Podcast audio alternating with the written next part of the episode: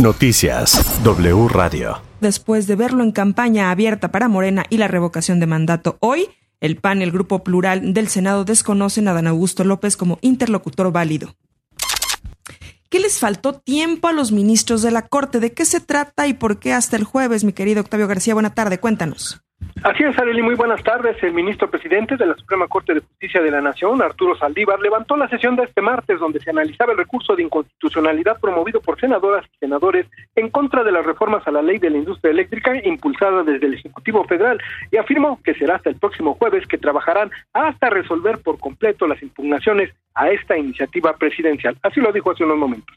Voy a proceder a levantar la sesión. El próximo jueves sesionaremos a partir de las 11 de la mañana. Tengo anotados en este orden a las ministras y ministros Jorge Pardo, Norma Piña, Luis María Aguilar, Margarita Ríos Farjat y Yasmín Esquivel y ahora el ministro Alberto Pérez Dayá.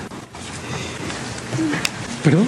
Y el ministro Gutiérrez y de esta forma queda ya la lista. El jueves sesionaremos hasta concluir de manera total esta acción de inconstitucionalidad. Levanto la sesión y convoco a las señoras y señores ministros el próximo jueves a las 11 de la mañana nuestra próxima sesión pública ordinaria. Hasta aquí mi reporte, Areli, quedamos pendientes. Muchísimas gracias. Buena tarde. La ley de la industria eléctrica es regresiva, así lo dijo en W Radio Nora Cabrera, directora de la organización Nuestro Futuro. La reforma a la ley de la industria eléctrica hace un lado a las energías limpias. Ah, cambia el orden del despacho en la generación de la electricidad y favorece las que produce CFE. Y pues todas y todos sabemos que CFE quema mucho más combustorio.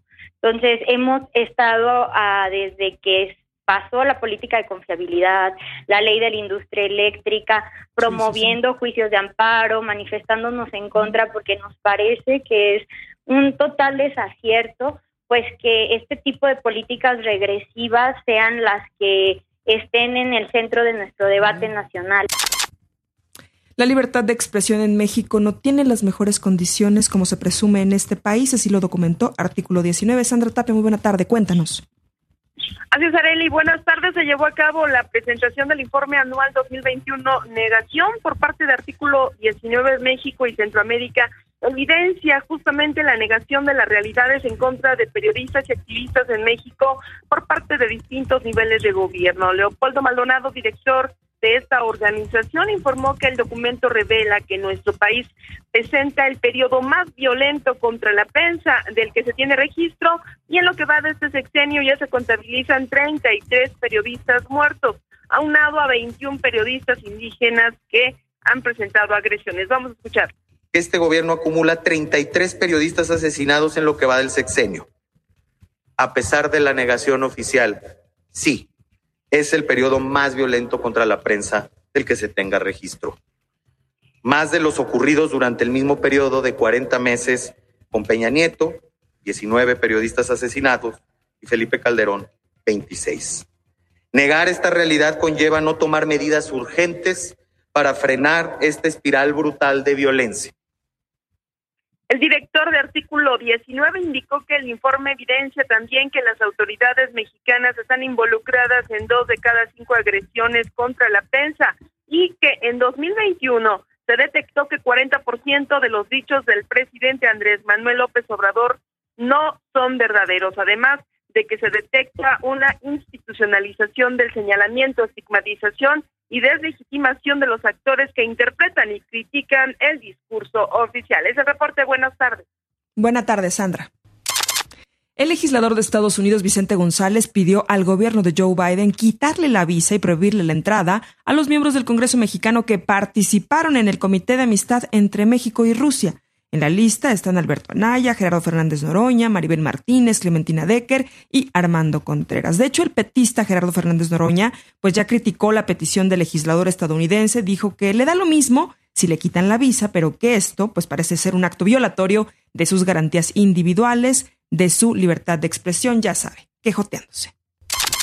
El presidente de México, Andrés Manuel López Obrador, sostuvo una conversación con el primer ministro de Canadá, Justin Trudeau. El canciller Marcelo Ebrard confirmó que Trudeau invitó al presidente de México para que ambos impulsen el envío de ayuda humanitaria a Ucrania. No hay desabasto de maíz, pero la especulación ha provocado que el precio de la tortilla se dispare. Así lo dijo en W Radio Rubén Montalvo, presidente de la Cámara Nacional de la Industria de la Producción de Masa y la Tortilla. Cuando inició la pandemia, la tonelada de maíz costaba 4.500 y actualmente anda ya rondando los 9.000, o sea, el 100%. Órale.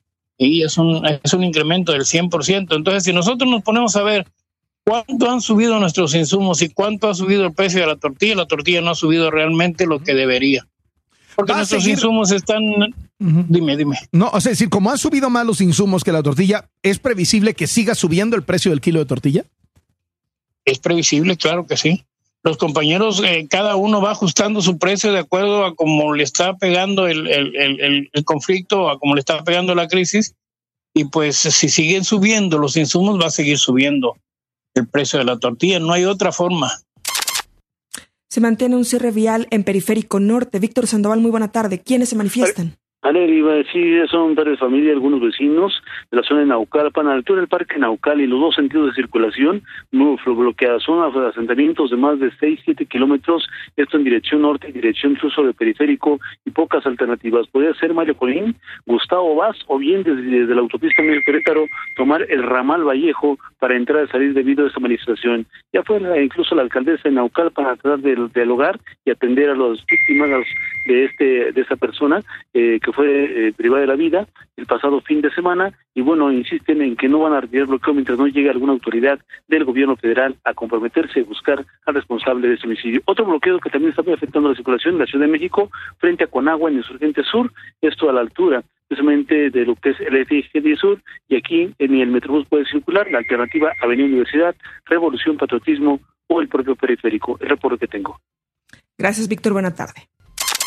Hasta aquí la información. Recuerda seguirnos a través de wradio.com.mx en la aplicación de W Radio y también en la cuenta de Twitter, Facebook, Instagram y también de TikTok de W Radio México. La información, Carlos. Toda la información en wradio.com.mx.